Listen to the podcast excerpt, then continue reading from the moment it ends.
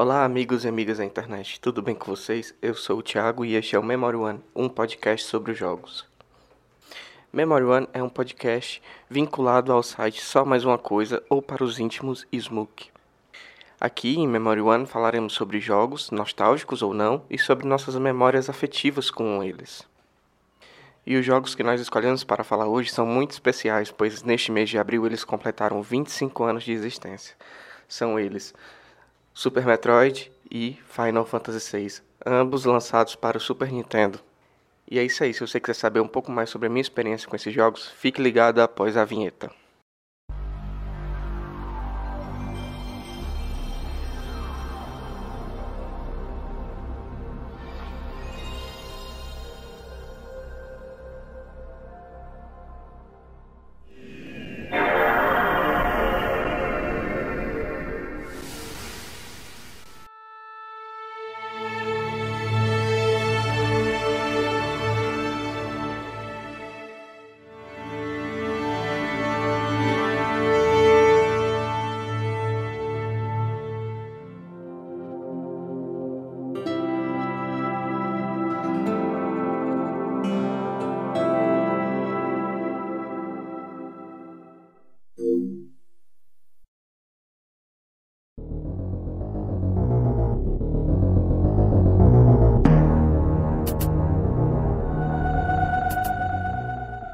Então, amigos, vamos começar falando sobre Super Metroid. É, esse jogo que eu não tenho palavras assim para descrever o quanto ele é incrível e revolucionário para sua época, né? De 1994, que foi quando ele foi lançado. É, só contextualizando um pouco, o primeiro Metroid ele surgiu por Nintendinho em 86 né? E o, a sua continuação chegou apenas para o Game Boy em 91, mas não era assim uma continuação oficial, apesar de o nome ser Metroid 2, né? Ele ficava assim com a cara meio de ser spin-off, porque não era um, um, console principal da Nintendo, né? Era um portátil, né? O Game Boy era um, um game portátil.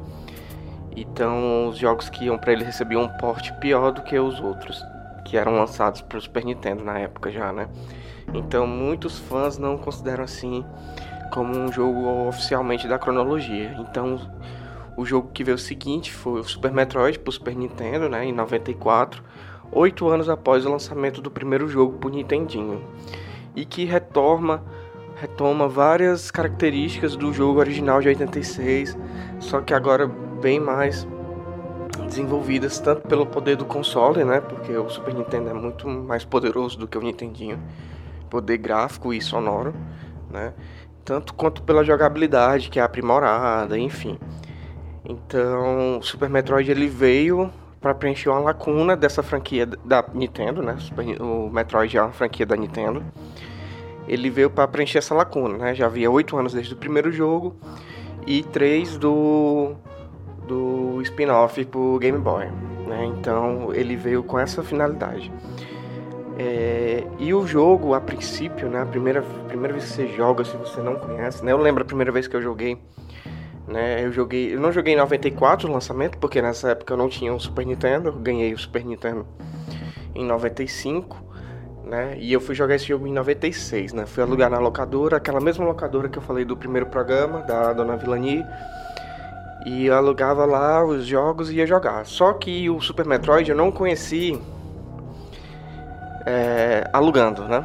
É, eu aluguei muito esse jogo lá, enfim, eu finalizei a partir dessas locações, mas eu conheci esse jogo jogando na casa de um amigo meu na época, que ele tinha um Super Nintendo e tal, e enfim, a gente ia se reunir na casa dele, ele morava perto, ele não morava na minha rua, mas ele morava perto, então a gente ia jogar lá na casa dele. Só que era uma coisa muito frustrante para mim jogar lá, porque como eu falei no podcast anterior, eu não sou um jogador muito hábil, né? Eu gosto de videogames, eu acho que é um dispositivo incrível e que possibilita muitas, muitas, muitas opções e, e variações de entretenimento e de arte é, para todos os tipos de pessoas. Mas eu não sou um jogador muito habilidoso, né? Então, o que, é que acontecia? Quando eu era muito pequeno, e eu, quando eu era criança, eu era além de ser muito jovem, muito pequeno, era pequeno fisicamente, era, era muito pequenininho. né? Era baixinho, magrinho, não, né? não fazia front a ninguém. E esse meu, meu amigo, ele era maior do que eu, né? E mais forte. Então, quando a gente ia jogar na casa dele, ele nunca deixava eu jogar direito, né? Porque ele dizia que eu era muito ruim, porque eu não sabia jogar direito, assim, eu, eu morria muitas vezes, eu perdia muitas coisas. Isso pra mim era muito frustrante, né? Esse bullying que eu sofria, porque eu era ruim, tá entendendo? E, e enfim, eu sofria muito, né? Não, não, não me deixavam jogar e tudo, então eu botei na minha cabeça que eu ia terminar o Metroid porque era um jogo difícil. E aluguei várias e várias vezes na locadora, né? E fui, fui é, avançando. E nessa época não existia internet, então não tinha como, por exemplo, eu pesquisar qualquer coisa do tipo. A única coisa que a gente tinha acesso era revistas, né? É, eu lembro da Ação Games, né? Que eu cheguei a fazer assinatura na época do PlayStation. É, mas tinham outras revistas, tinha a própria revista da Nintendo, que eu não me recordo o nome agora, mas tinham outras revistas que é, traziam dicas e coisas, né, detonadas, essas coisas para facilitar a vida do jogador. Mas eu não tinha acesso a essas revistas também, porque elas eram muito caras e eram um público muito escasso, assim, não, não tinha uma distribuição muito acentuada aqui na minha cidade, que era Fortaleza, na década de 90, né? Então, é... enfim, fui na cara e na coragem, fui jogando Metroid todo fim de semana, alugava e tal, ia jogando e avançando. Como era um jogo, quando eu joguei, né? Ele já havia passado o hype, porque ele foi lançado em 94. É, então não tinha, eu não tive aquele mesmo problema que eu tive no Resident Evil, que as pessoas iam salvando em cima, né? Porque o Metroid ele tem uma memória interna, você consegue salvar o jogo e tudo, mas eu conseguia manter o meu save porque as pessoas não alugavam tanto ele assim, né? Então eu conseguia avançar na história fins de semana seguidos. E depois de muita luta e aprender na marra, morrer e voltar e morrer de novo e descobrir coisas novas e, e tentar atirar para tudo que é lugar para descobrir coisas secretas e tudo, tá? Depois de muita luta eu consegui terminar o jogo e foi uma satisfação muito grande para mim na época, né? Eu fiquei assim, extasiado. Eu chamei minha mãe, eu jogava no meu quarto. Eu chamava minha mãe para ver o final, tá entendendo? Eu fiz isso várias vezes, não só com Metroid.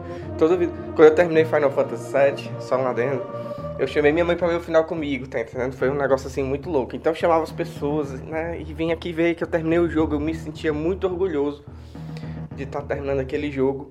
E principalmente porque as pessoas diziam que eu não era capaz de terminar as pessoas, é, meus amigos na época, é, que não eram tão amigos assim, não é mesmo? Enfim, é... E Metroid marcou pra mim essa época e uma época do Super Nintendo que tinham muitos bons jogos, assim. Se vocês me perguntarem hoje em dia qual o videogame da minha vida, qual que eu mais joguei, eu não vou saber dizer. Né? Mas certamente vai estar entre o Super Nintendo, PlayStation 1 e PlayStation 2. São os, os os consoles que eu mais joguei na minha vida, assim, sem dúvida alguma. E, e o Super Nintendo me marcou muito, ele tem uma biblioteca de jogos muito, muito boa, né, com jogos incríveis, eu vou já falar sobre outros. É, mas o Super Metroid assim me marcou como um jogo de plataforma e, e um jogo de ficção científica e terror, né? E vou falar um pouquinho como é que o jogo funciona né? Se você está ouvindo esse aqui, provavelmente você já conhece, mas eu vou dar algumas informações é, sobre gameplay e, e trilha. É, o jogo é um jogo de plataforma 2D, né? Você pode transitar da direita para esquerda, da esquerda para direita. E você controla a Samus, que é a, a protagonista do jogo, e ela investiga piratas espaciais. E ela chega nesse planeta e a partir daí ela tem que investigar uma série de fatores que acontecem nesse planeta, né?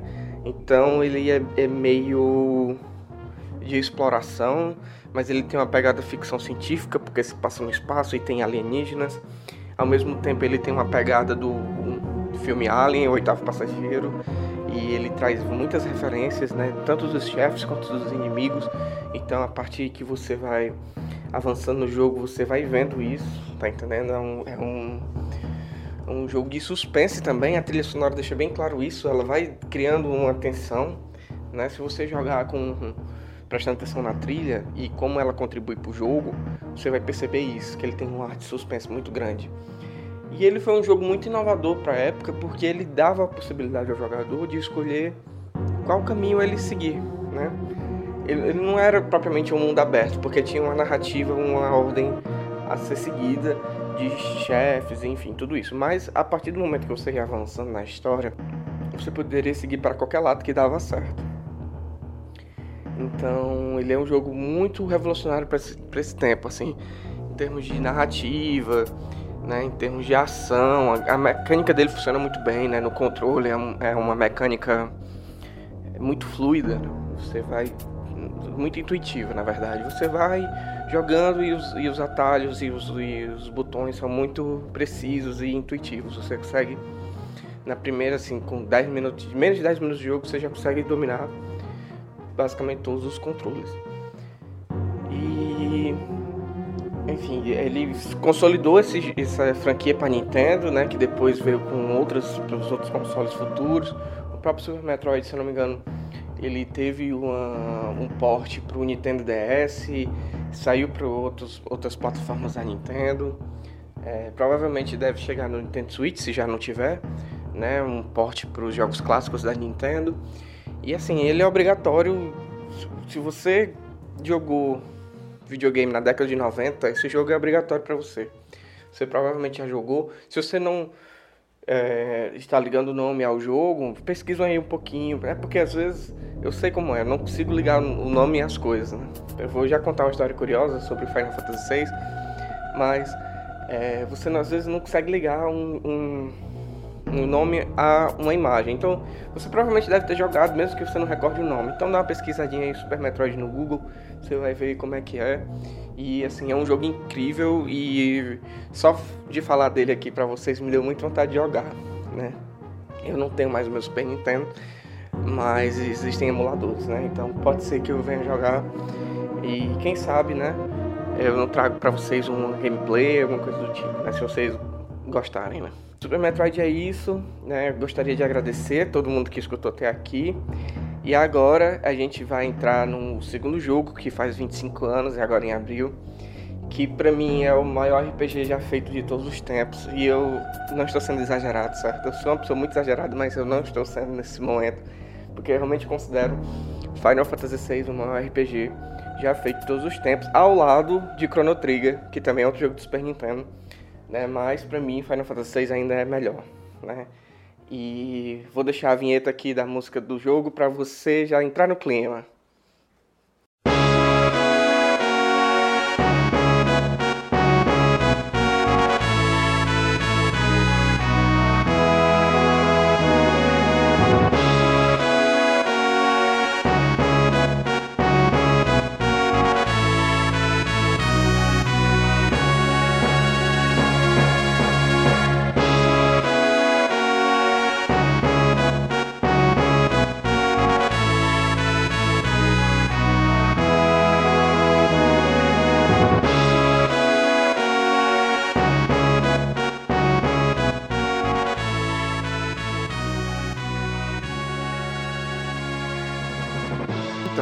Final Fantasy VI. Final Fantasy VI. O que falar sobre essa obra-prima dos RPGs e do Super Nintendo? Assim, eu, eu não tenho palavras. Né? Não tenho palavras. Toda vida quando eu penso em Final Fantasy VI, ou quando eu escuto alguma coisa sobre Final Fantasy VI, ou, ou vejo alguma coisa sobre Final Fantasy VI, eu não consigo entender por que, que esse jogo não é aclamado. Tá entendendo? Por que, que esse jogo não recebe metade das atenções que outros Final Fantasy recebem ou que outros jogos recebem. Porque esse jogo é absolutamente incrível. O que foi feito aqui é uma coisa que não está dentro do, de registro algum, é uma coisa assim absurda. Primeiro que eles é, é um jogo de final de geração, né? Então o Super Nintendo já estava decaindo, né? O PlayStation surgiu em 95, 96 e o os outros jogos também que os outros videogames que utilizavam o CD estavam caindo, então o Super Nintendo estava ali no limite da sua geração, né? Tava acabando a vida útil do console e todos os jogos que estavam saindo, né, o Metroid como eu falei agora e os Final Fantasy VI, todos os jogos que estavam saindo nessa época, 94, 94, 95 eram jogos que estavam aproveitando o máximo, o máximo, o máximo que o console poderia oferecer, né? Então, é, graficamente, o Final Fantasy VI é o mais bonito de todos os Final Fantasy já lançados até então, tá entendendo? E, e ele, ele, a trilha sonora dele também é espetacular, certo? É, vou falar um pouco dela mais pra frente, mas enfim, ele é um jogo revolucionário, né? E como foi que eu conheci Final Fantasy VI? É um negócio muito louco, porque na verdade eu joguei Final Fantasy VI, mas eu não sabia que era Final Fantasy VI. Eu não sabia o que era Final Fantasy. Né? Eu joguei, era um RPGzinho e eu não, não ligava muito, né?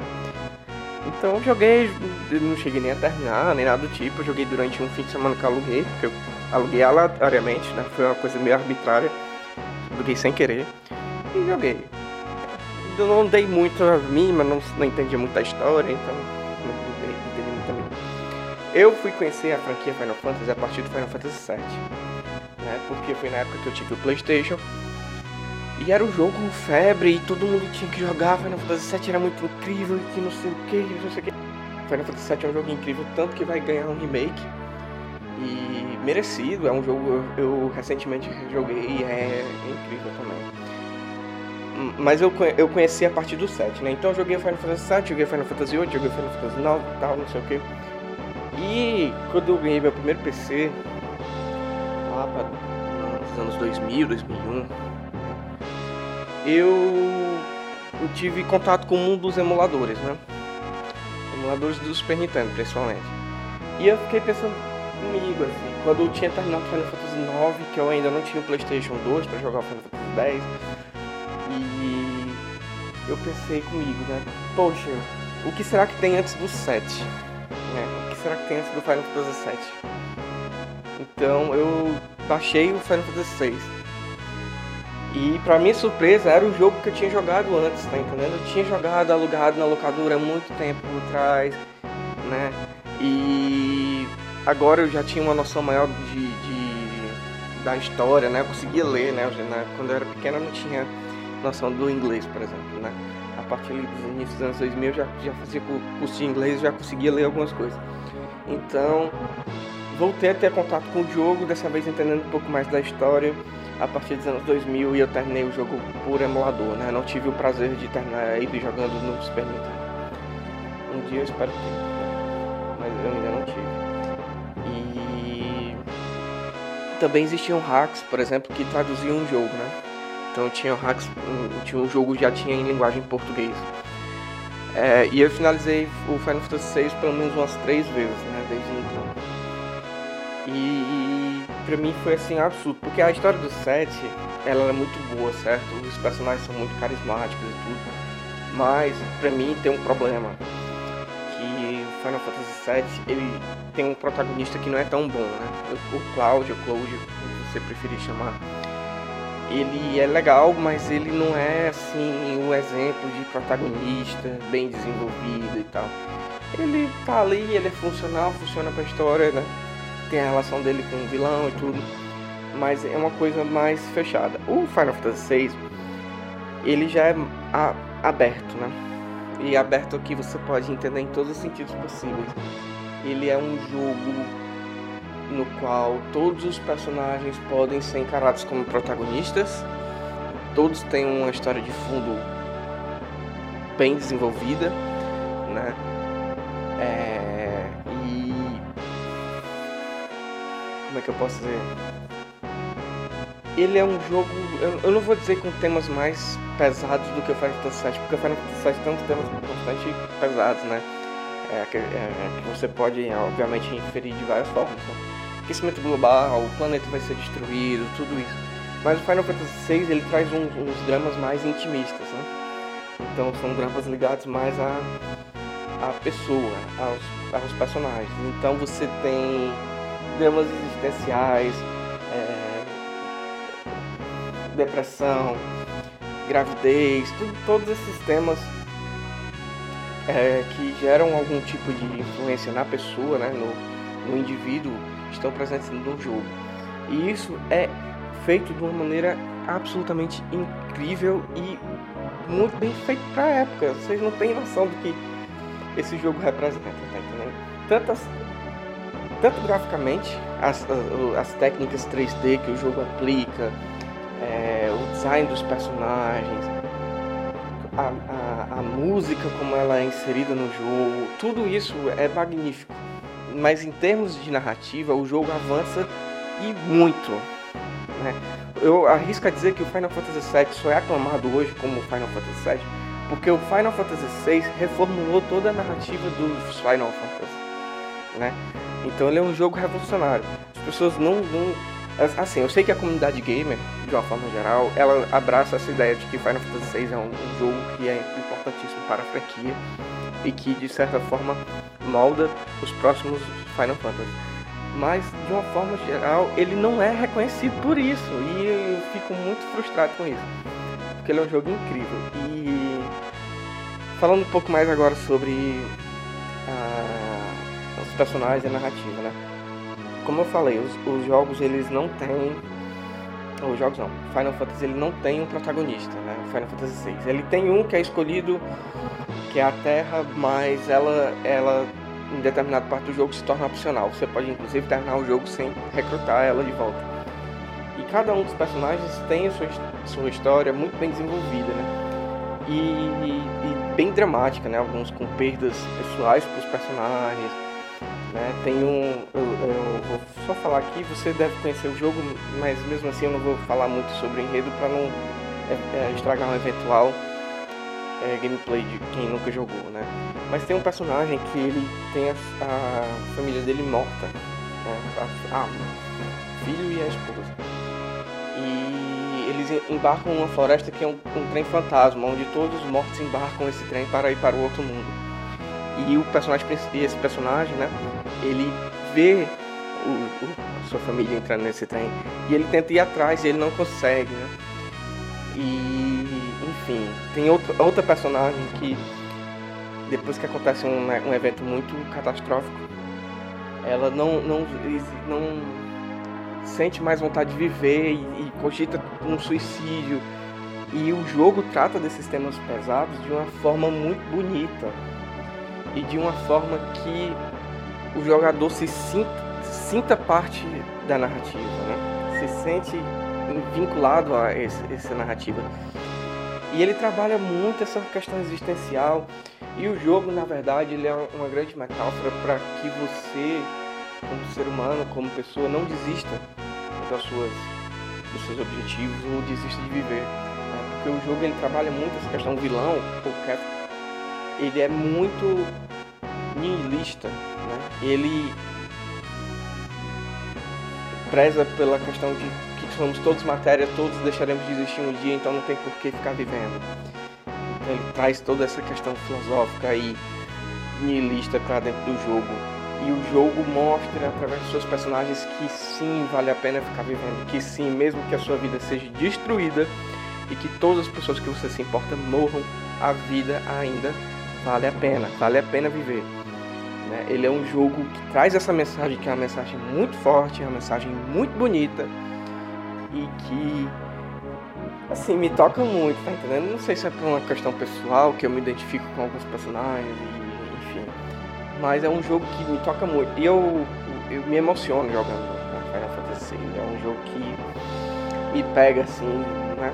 Dá um punch assim em mim que. Né, é, é, em mim tem um. Tô falando muito em mim, é porque eu estou emocionado, né? A ideia desse podcast é justamente essa, falar sobre as minhas emoções sobre o jogo. Então, é, eu fico muito emocionado com esse jogo. E o, o que contribui ainda mais para a emoção é a trilha sonora, né? A trilha sonora do Final Fantasy VI é incrível, incrível, incrível. Eu vou pedir aqui para edição subir. Eu vou pedir aqui para edição subir dois exemplos de trilha sonora. Uma trilha sonora da protagonista Terra e a trilha sonora da ópera que tem no meio do jogo. Sim, tem uma ópera no meio do jogo do Super Nintendo. Sobe aí.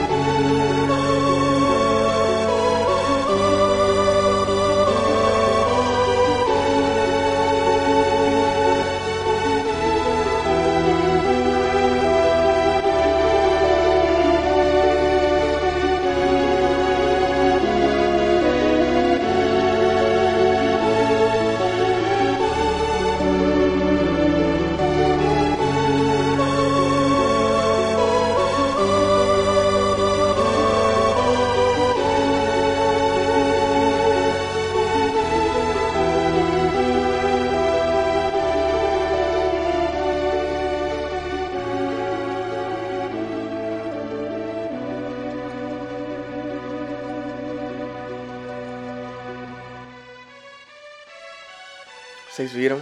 Vocês viram que incrível foi essa, essa trilha sonora. Isso só são tema de dois personagens, tem muitos outros e todos os temas são muito bem feitos e, e contribuem para a narrativa, né? não são temas aleatórios. Né? A trilha sonora tem um papel narrativo muito forte aqui e esse tema da ópera ele é inclusive base para outros temas futuros de outros Final Fantasy. Né? Outros personagens, tanto no Final Fantasy VII, a Iris, como no Final Fantasy X, a Iona tem sua trilha temática vinculada a essa trilha do, da ópera né, do Final Fantasy VI. Enfim, gente, é incrível, é um jogão e vale muito, muito a pena jogar hoje em dia. Né? Eu evito jogar porque, como eu falei, eu, eu me emociono muito, né? E eu não sei se é um tipo de emoção que eu quero ter nesse momento, porque ele é um jogo que me cutuca em alguns aspectos da minha vida que é, eu não gostaria de ser cutucado agora. Mas de uma forma geral, ele é um jogo muito incrível e merece muito jogar, ser jogado. E se você não jogou Final Fantasy VI, jogue porque ele é o melhor Final Fantasy já feito. Assim. Disparado, né? Tá assim no, meu top. Vou tentar elencar aqui um top 5 de Final Fantasy. Não sei se é possível, mas vamos lá. Meu primeiro seria Final Fantasy VI, meu segundo seria o Final Fantasy VII, meu terceiro seria o Final Fantasy IX, meu quarto seria o Final Fantasy X e o meu quinto seria o Final Fantasy Tactics. Então seriam meus cinco jogos favoritos da franquia Final Fantasy. E, enfim, é, eu espero que vocês tenham gostado. Né? Então, não esqueçam de curtir, compartilhar. Se você tiver algum comentário ou sugestão de pauta, por favor, deixe nos comentários. Ou então, é, fale comigo no Twitter, né? Arroba RealTHCena. É, siga os o Só Mais Uma Coisa nas redes sociais, arroba SiteSmoke pro Instagram, arroba SiteSmoke pro Twitter, é, fanpage Só Mais Uma Coisa no Facebook. Acesse também o site www.somaisumacoisa.com. E é isso aí, gente. A gente se vê no próximo episódio do podcast. Um abraço e até lá.